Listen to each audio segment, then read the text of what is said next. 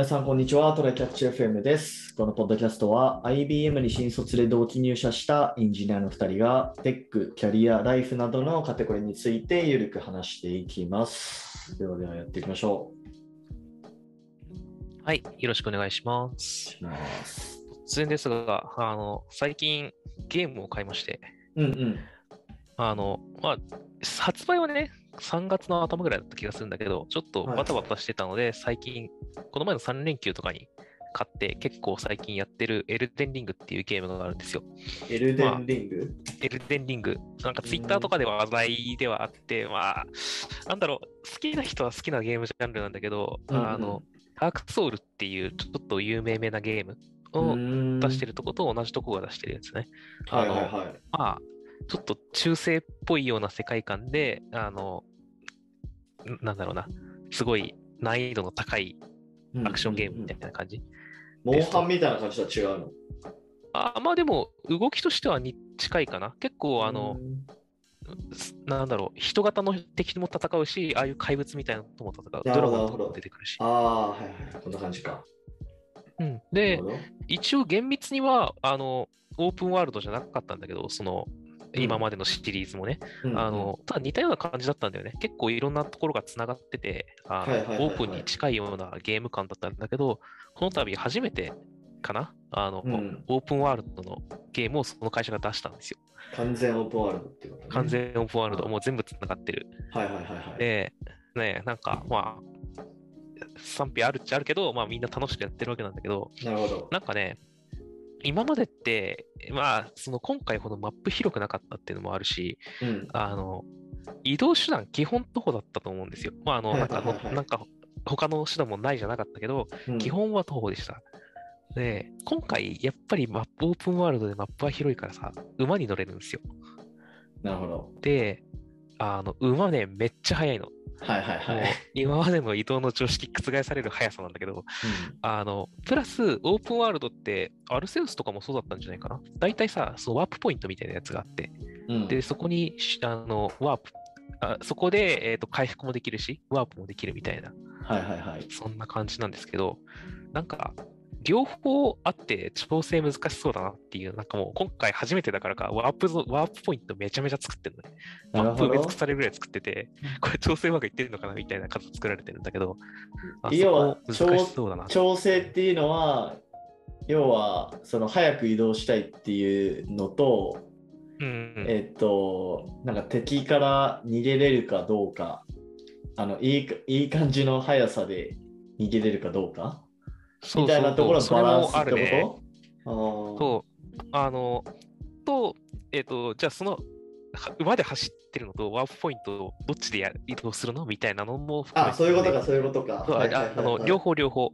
えーあの、後者で言うと、あ馬ですぐそこなのに、もう一個ワープポイントあるよみたいなのがめちゃめちゃあるんだよね。ああ、なるほど。これ、これこんなにいるかなっていうのが一つと、さっき宮地も言ってた、あの、そうやって敵から今まで頑張って徒歩で逃げても、もう犬とかいたらさ、絶対逃げきれなかったのよ。うんうだから倒すしかないみたいな感じだったんだけど、うんもう馬でほとんどの敵逃げ切れちゃうのね。はいはいはいはいはい。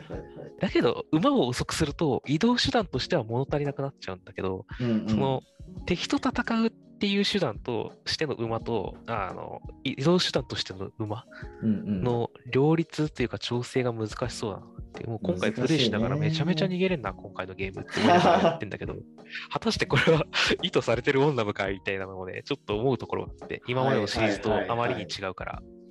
だから、その辺ってね、ちょっと、まあ難しそうだけど、どうしてるんだろうな、他のところは。なんか結局、やろうやろうと思って、アルセウスもブレス・オブ・ザ・ワイルドもできてないんだけどさ、うんうんあの、宮地はやったわけじゃん、アルセウス。まあ、アルセウスも多分そんな感じありますよ。だから、ポケモンとかに見つかったら、うん。あの、まあ、空飛べるコマンドがあるんですよね。コマンドっていうか、はいはいはいモードがあるんですよね。うんだからそれですぐ逃げれるから、うんまあ別にポケモンにあの追いかけられて死ぬみたいなことはまあまずないよね。まあでも初めの頃だとあるのかな。いやでもさすがに逃げれるか。うんうん。まあなのでそこら辺のやっぱ簡単に逃げれるじゃんっていうのはまあ全然ありますね。そうだね。まあ、逃げれないと辛すぎるからそうしてるのかもなと思いつつ、なんか、もうめちゃめちゃ進めちゃうんだよね。対して戦わずともさ、すべてから逃げ切りながら、どんどんどんどん次の街、次の街って進めちゃうんですよ。はいはい、はい、なんか、いいとかこれって やってるんで。なるほどね。まあ、はい、今までの、そう、あの、アルゼウスとかはそういうことをもしかしたら意図してるかもしれないけど、その、今までのそのゲームシリーズだと、うん、あの犬とかから逃げきれなかったから、まあ、すごいルートを頑張って覚えて、ここでここから飛び降りて、犬を巻こうとかさ、頑張ってたんだけど、もうすべてを置き去りにできちゃうんだよね、今は。でもまあ、アルセウスも、アルセウスも反オープンワールドだから、要は次のステージ行くには、この,、あのミッションクリアしないといけないみたいな制限になってる状態なんだよね。うん、まあ、だからなんかそっちの塩梅がいいのかなわかんないけど。そうなのかもね。なんか、もうバンバカ進んじゃって、これストーリー上ここにいていいのかなみたいな場所にいるもんね。今僕、そ,、のゲーム。あ まあでもそれもそれでまあ面白いっちゃ面白いよね。まあマインクラフトとかまさにそうだし。そうだね。なんかもう、うん、あ自分独自のっていうか、たまたま攻略見ずにやった結果、自分は特殊なルートでクリアしたなみたいなの一つの醍醐味ではあるからね。まあ、マイクラフトとか確かにあの敵から逃げれずに死ぬとかあるな、考え,、考えてみれば、うん。そうだね。なんか後々超動ける装備とか、まあ、元で追加した装備とかいろいろ出てくると思うけど、うん基本は結構敵と足の速さ変わんなそうだもんな。なんか速い敵だったら。まあ、そういうのもありですね。まあ、そこはまあ難しいけど、それもそれぞれのゲームの意図したあの調整があるとは思うのでね、まあなんか難しそうだなって思いました。丸ぐらいの話ではあるんだけど、はい。ちょっと共有したかったですって感じでね。はい、っていうのと、あの今日の本題なんだけど、はい、これもあのゲームの話題では必ずしもないんだけど、あの、きっかけはゲームで思った話だったので、ちょっと言ってたって感じかな。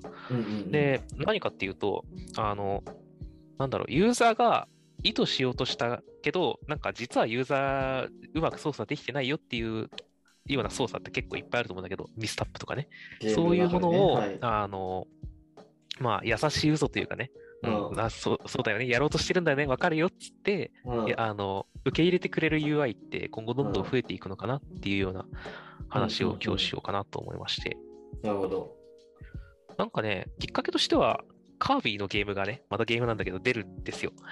出たのかね、出たんですよ。そうそうそう、カービィディスカバリーかな？はいはい。で、あれの記事が結構ね、どんな風に作成しましたみたいな作成、制作秘話みたいなやつが、うんうん、あの、結構記事上がってるんだけど、その中に、あの 3D になるとさ、この、うん、えい攻撃しようとしたと思っても、あの別の角度から見たら完全に外れてるんだけど、自分のカメラの角度次第では、うん、え、今当たったやんみたいなのがよくあると思うんだよね。うんうんうん、で、ただ、あの、難易度、まあ、それだとちょっとユーザーから見るとさ、なんかあんまり快適にプレイできないわけなので、カービィの新作では、そのカメラから見て当たってるように見える角度だったら、当たったことにしてあげますっていうのがあるらしいんですよ。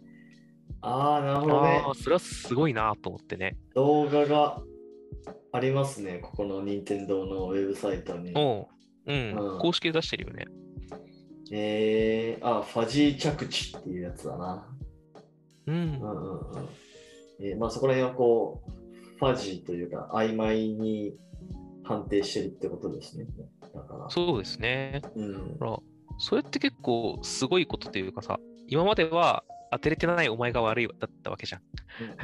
うん、だけど、なんか、あそういうところでなんか寄り添ってくれるって優しい嘘をついてくれるんだなと思った時になんか結構あの今今ウェブとかだとやりきれないかもしれないけど今後どんどんなんか動きも複雑になりうるというかさ、あの VR とか AR とかで立体的な手の動きとかで操作をすることが増えてくると思うんだよね。うんうんうん、ってなった時に、え、今ここ触ったと思ったのになってめちゃめちゃ出てくると思うんだよね。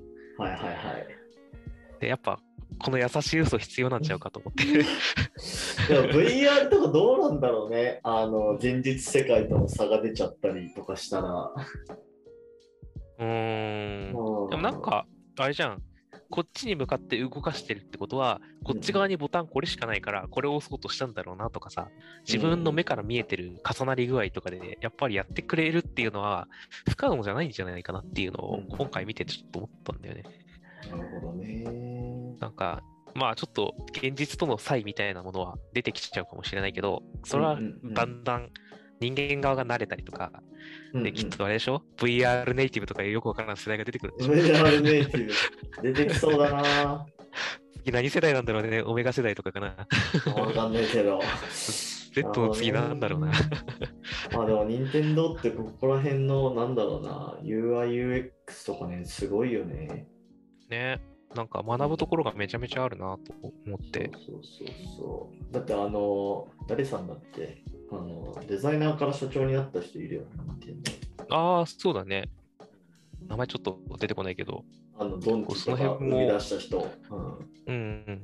記事読んでいくと面白かったですよね。どういう経緯でなりましたとか、この人の昔の活躍はみたいなとか。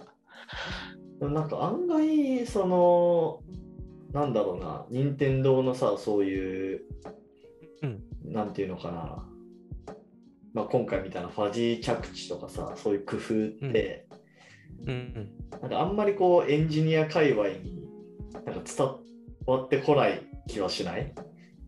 そうだね。なんかゲームってめちゃめちゃ学ぶところあるはずで、なんか、うん。